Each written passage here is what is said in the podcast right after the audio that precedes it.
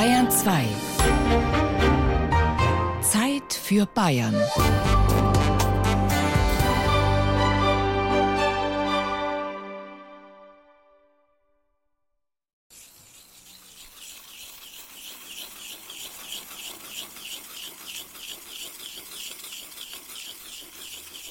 Wird schon viel feiner, viel feiner. Und der Schleifstaub, der wird richtig schwarz. Und dann drehst du es um. Und man hört da fast nichts mehr. Funktioniert aber nur, wenn du vor der Grobe genommen hast, der Tausender. Mit jedem normalen Messer machst du das aus, ist halt ziemlich aufwendig. Aber wenn du so eine richtige Tiefenschärfe herbringen willst, dann geht es nur so. Oder du machst es natürlich elektrisch. Aber elektrisch haben wir nicht, wollen wir nicht. Oder du hast diesen Stab, oder wie heißt er denn, diesen Wetzsteuer. Wettsteuer, genau. Aber da bringst du natürlich die Schärfe nicht her. Nicht. Sagt einer, der kein Metzger ist, sondern ein international preisgekrönter Affineur, ein Feinkoster unter Deutschlands Käserern, Thomas Breckle aus Kempten. Der lagert hunderte von 40 bis 70 Kiloleiben jahrelang ein, dreht und streicht sie wöchentlich, bevor er sie bestens gereift schließlich ansticht. Nein, der wird ja nicht erstochen. Ich bin ja äh, ein Mensch, der sehr drauf schaut nach dem Schnittbild. Und wenn du jetzt einen, einen Spaten hast, so nimmt man ja dieses Werkzeug zum Käseschneider und der ist nicht scharf, dann siehst du das natürlich gleich am Käse. Und das schaut schlampig aus. Und deswegen ist ein Messer, ein Kässpaten für mich ganz, ganz was Wichtiges. Unterscheidet sich vom Lehmspaten. ja, das unterscheidet sich vom Lebensspaten. Jedenfalls auf des Messers Schneide. Oder auch mit scharfer Klinge. Auf das Messer schneide. Habe ich ins knapp wird, oder wie? Ja, hör ich auf, denke ich, ja. Alex, auf das Messer schneide, was bedeutet das? Also der Grot auf Messer schneide, da muss halt einfach der Grot muss passen. Und dann und der Winkel. Ja, das waren zwei echte. Metzger. Skeptisch vielleicht. Jedenfalls Leute, die philosophischen Deutungen eher mit scharfer Klinge gegenübertreten. ja, was ist das jetzt? Was hast du da für eine Sprüche? Sprüch macht sicher der, der sagt, er könnt schleifen und kann's dann doch nicht. Anders, weil ein Meister seines Faches ist der in München Obersendling beheimatete Scheren- und Messermacher Michael Herzinger. Es gibt grundsätzlich zwei Unterschiede. Es gibt ja die Schneidfähigkeit und es gibt die Schneidhaltigkeit. Die Schneidfähigkeit, die kann man relativ immer erreichen, wenn man ein bisschen schleifen kann. Aber die Schneidhaltigkeit ist eigentlich eher die hohe Kunst des Schleifens oder des Scharfmachens. Dass ein Messer auch lang scharf bleibt, nicht nur schneidfähig ist und es dann wieder in ein paar Tagen oder ein paar Stunden wieder stumpf wird, sondern dass es richtig auch lange hält.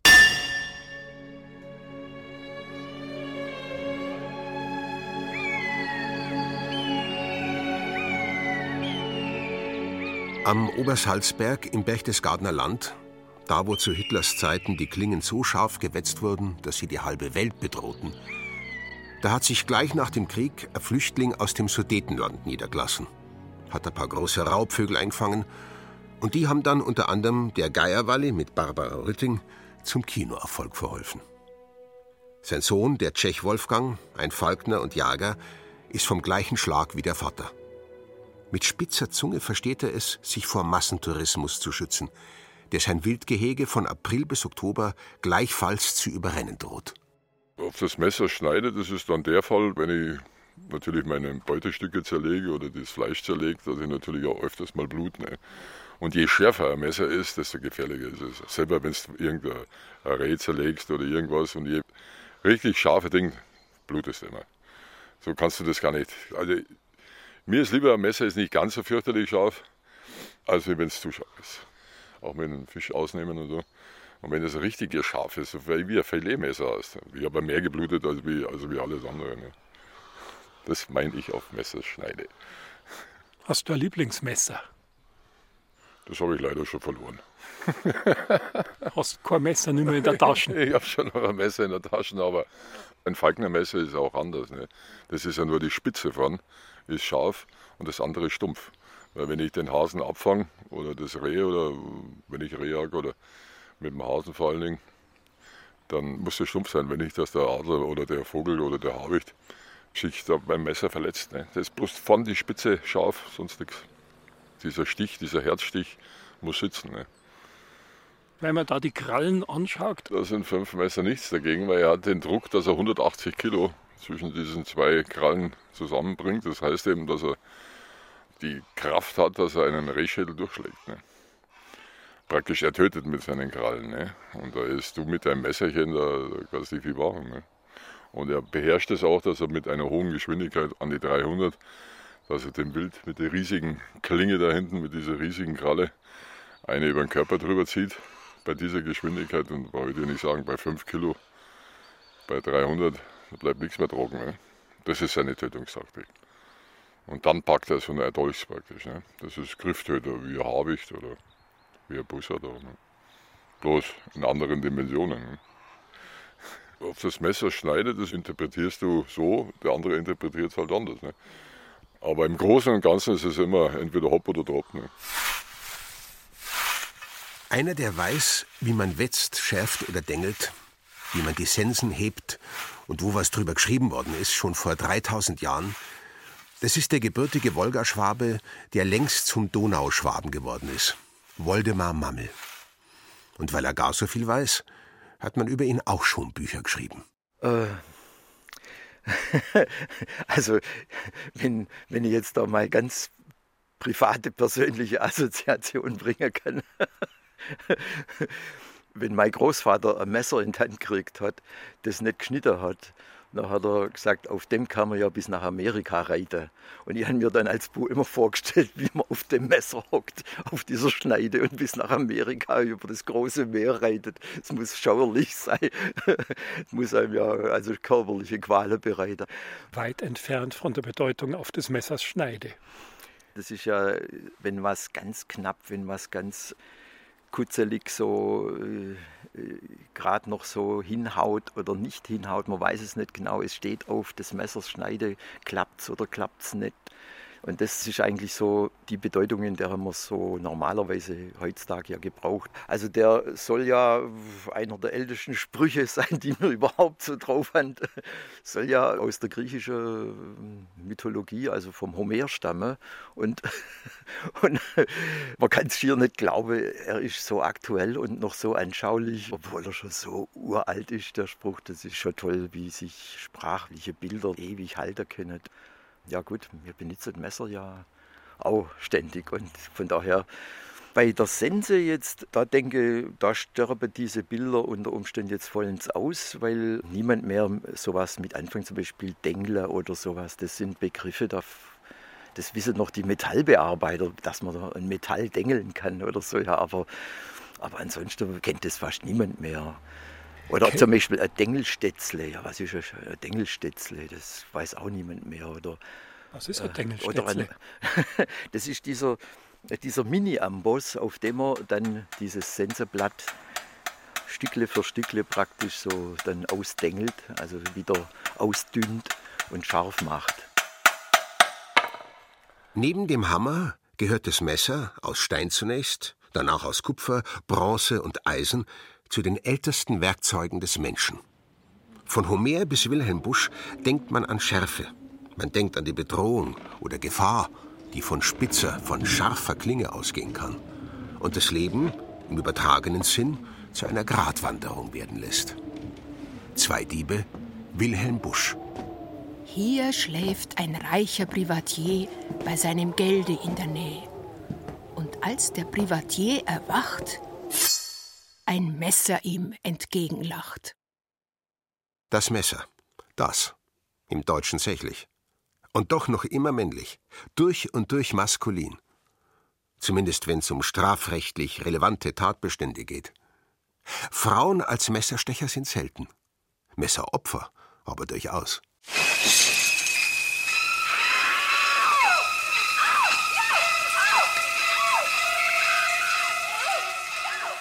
Das Messer, die Dusche, Psycho, Hitchcock. Interessant die Frage, welche Klinge einer Dame, die obendrein der Zunft der Messerschleifer angehört, am reizvollsten erscheint. Andrea Herzinger, die Gemahlin und Berufspartnerin des Kunstschleifers Michael Herzinger. Madame nennt ihr Lieblingsobjekt. Ich mag die Hirnmesser am liebsten.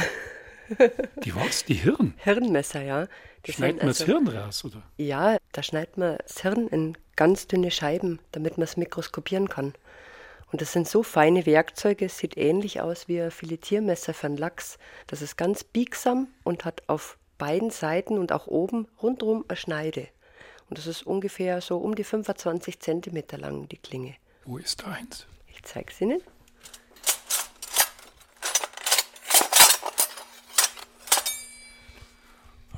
Das ist aber dann schon für den fortgeschrittenen Friseur. Das ist nicht für den Friseur, das ist für den Pathologen gedacht.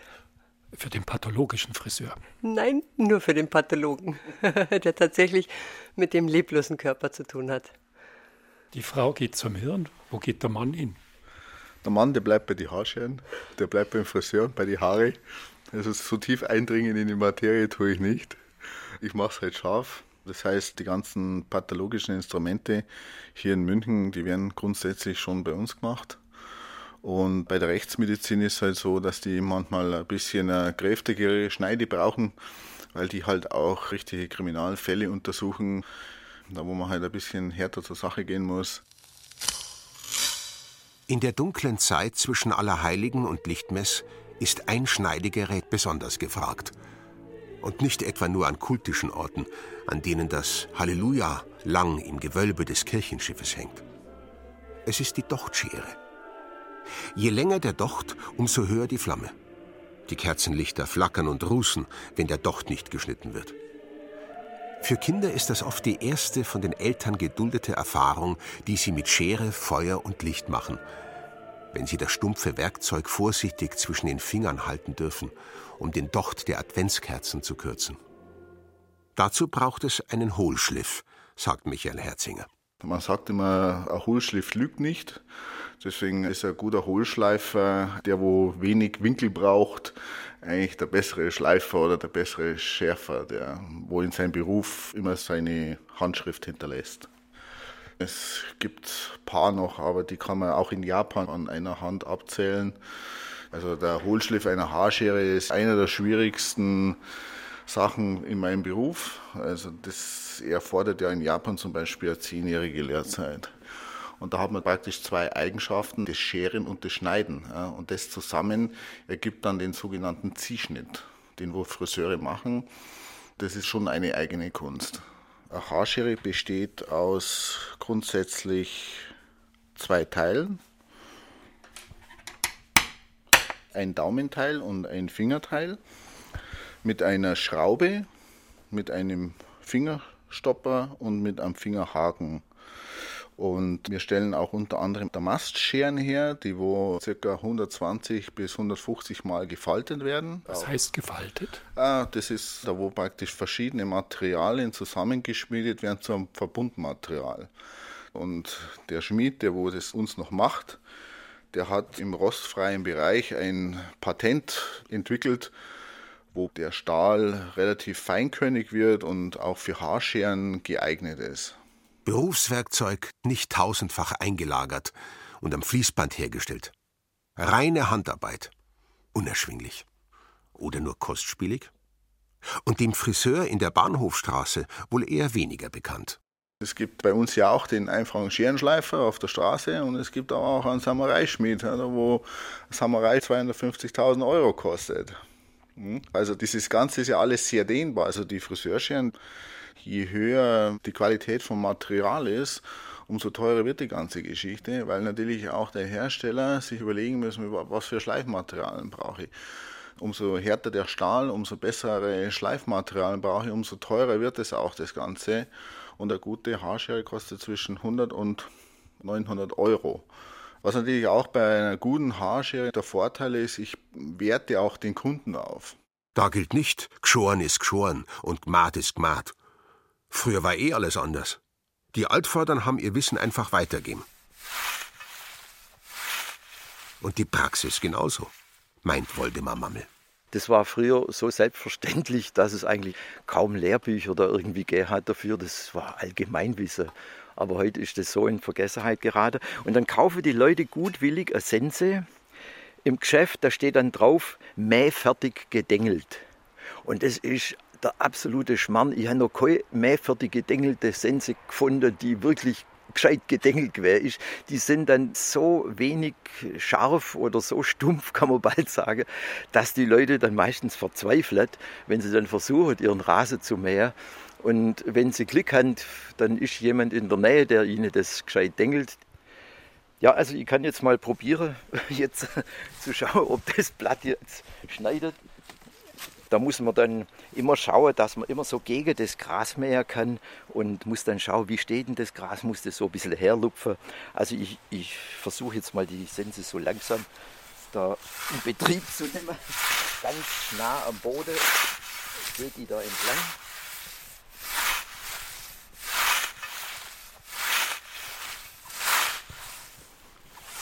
Ich würde sagen, der Sensenmann könnte es nicht besser. Kommt drauf an, ob er, ob er noch Fleisch und Blut um die Knochen hat oder ob er als Gerippe da steht. Woher kommt es, der Sensenmann? Ja, es gibt ja das eine Lied, es ist ein Schnitter, der heißt Tod. Es ist schon so die Vorstellung, dass dass man die Leute einfach ummähen könnte und eine ganze Gruppe von Leuten praktisch, dass das Gras hier verglichen wird mit, mit Menschen, die man hier jetzt ummäht. 30-jähriger Krieg. Ja, mm, es gibt ja so künstlerische Darstellungen, der Totentanz von Basel und sowas, wo der Sensenmann da so als Gerippe mit einer Sense dargestellt wird. Und das war zu Zeiten der Pest. Also wo massenhaft äh, Leute gestorben sind und das verglichen wird, wie, wie wenn jetzt einfach Hunderte, Tausende von Grashalme mit einem Schnitt, mit einer Handbewegung praktisch ja, wegmäht und ausgelöscht werden. Auslöschen, weglöschen. In diesem Sinn ist die Sense heute kein Begriff mehr. Heute drückt man die Delete-Taste. Und weg. Wer keinen Füllfederhalter mehr zwischen den Fingern hält, weiß auch nicht mehr um die Kunst des Scheibens. Rainer Bichler aus Tölz erinnert sich. Das ist ja jetzt nicht mehr. Ne? Also zu meiner Zeit, 70er Jahre, da war dann schon das Geiselmähwerk Mode in der Landwirtschaft und da sind wir mit der Sans natürlich nicht mehr raus. Aber wie gesagt, bei meinem Großvater, der hat den Garten mit der Sans gemacht. Und das war natürlich eine tolle Sache, ne? wie man da zugeschaut hat. Zuerst ist er zugeschaut und dann äh, ja, schaut man sich das ein bisschen ab, wie die Technik da funktioniert, weil Sansmann und Sansmann, das sind ja zwei Paar Stiefel. Man kann nicht einfach eine Sans und Hand nehmen und einfach mähen. Das geht nicht. Ne? Das ist eine Philosophie für sich selber. Weil das Blatt von der Sans ist ja bei der neuen Sans viel schwer. Da muss man einen Schneid machen und die Sans, die muss man dengeln. Und durch das Dengeln wird das Schneidblatt praktisch schmäler gemacht, damit man es besser würzen kann. Und dann hat es ein besser Schneid. Und dann muss man es im gleichmäßigen Schwung so von, sage mal, 90 Grad vor sich rüberziehen. Ja, ist auch nett, wenn du mir das erzählst, in dem Moment bewegst du dich ja, obwohl du gerade keine Sansen in der Hand hast. Ja, ganz genau, ja, weil man natürlich so im Geiste ist man ja mittendrin. Das ist ja so. Das ist ja von der Kindheit her, das hat sich eingeprägt. Ja, das hat man drin und wenn ich da jetzt was erzähle darüber, dann mache ich das. Ne? Dann stehe ich im Garten mit der Sansen in der Hand und ja, das geht über oder ist damals praktisch so übergegangen in Fleisch und Blut, wie man das so sagen darf. Dengeln kannst du noch dengeln? Das Dengeln, das habe ich das letzte Mal vor 30 Jahren gemacht. Und das hat man probiert, weil es einem worden ist. Man wollte das halt einfach einmal machen. Dass man es vielleicht einmal, wenn man es später dann einmal wieder macht, ne, obwohl die Technik eine andere ist, damit man es dann kann. Und ja, das hat halt funktioniert. Das ist zwar äh, die ältere Generation, denen geht es leichter von der Hand, die haben das ja eher ein Leben lang gemacht, die Bauern. Und selber, wenn dann eine andere Technik ins Spiel kommt in der Landwirtschaft, ja, dann kommt das immer ab, ab, ab. Man lebt sich in eine andere Zeit rein. Und irgendwo hängt dann einmal ein Sans und dann sagt man, Mensch, da schau mal hin, das ist noch alte Sans und so. Ne? Aber man tut mit der Sans fast keiner mehr. Es war einmal. Und ist auch noch. Aber man muss halt hinschauen, hinhorchen und vielleicht sogar selbst einmal die bequeme, aber hässlich laute Motorsense durch das elegante, stille Sportgerät Handsense ersetzen. Nachhaltigkeit. Musik sogar. Also ich fange da jetzt mal an zu klopfen.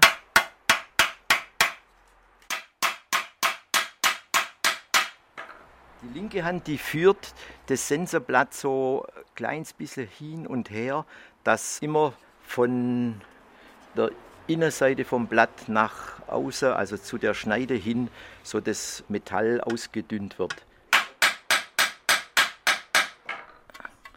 Ja, es ist noch nicht so toll, man muss da schon noch ein paar Mal drüber denken.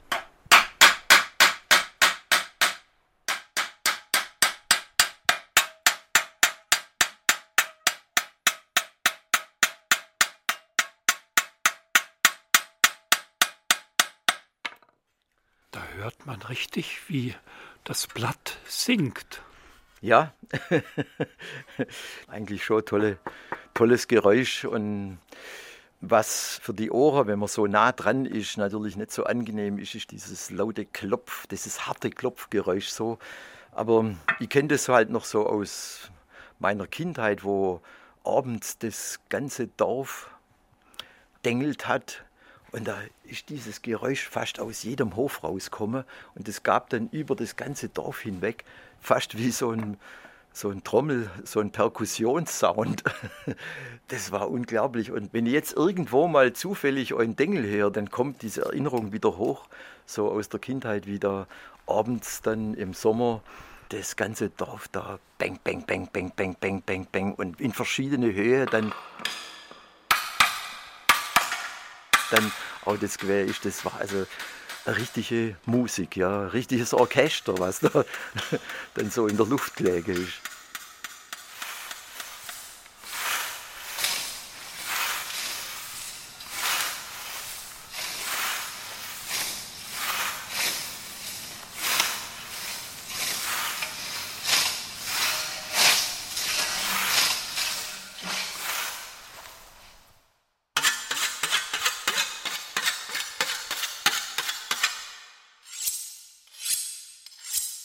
Messerschmied Norbert Leitner lebt im oberösterreichischen Innviertel. Stefan Rosenbaum ist Fotograf. Die Leidenschaft zu Messern hat den Messermeister und den Meisterfotografen zusammengebracht und ein gemeinsames Buchprojekt entstehen lassen. Werkzeuge der Neugier. Ich war immer schon mächtig begeistert vom Messer und das hat aber durch die Freundschaft zu Norbert Leitner eine völlig neue Dimension erreicht. Er nennt seine Messer nämlich Werkzeuge der Neugier. Und das ist eigentlich eine Beschreibung, nach der ich lange gesucht habe. Für mich ist es so, dass ich das erlebe. Ich habe wirklich immer so die kleinste Version von den Messern, die ich glücklicherweise vom Norbert bekommen habe, habe ich immer dabei.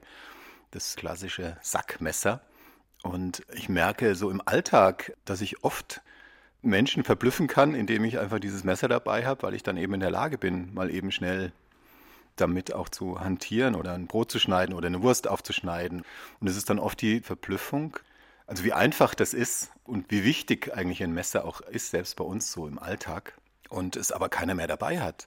Also die Bedeutung des Messers ist eigentlich enorm, auch für die Entwicklung der Menschheit. Aber es ist was, was keiner mehr dabei hat. Maskulin gesteuert? Also ich habe es nie als Waffe empfunden oder um mich damit zu stärken, sondern dieser Begriff Werkzeug der Neugier trifft es für mich sehr. Mit einem guten Messer kann man einfach eigentlich auch fast alles machen. Also ob man damit eine Dose aufkriegt, ob man damit sich die Nägel säubert oder ein Seil durchschneidet, als Schraubenzieher zu missbrauchen. Also mit einem Messer kann man einfach alles machen. Auf des Messers Schneide. Ja, gut, äh, im klassischen Sinne gell, würde man sagen, das ist eine Entscheidung. Gratwanderung, also der Grat der Klinge ist ja was, was man auch bearbeiten muss beim Messer. Also insofern gibt es da diese Parallele.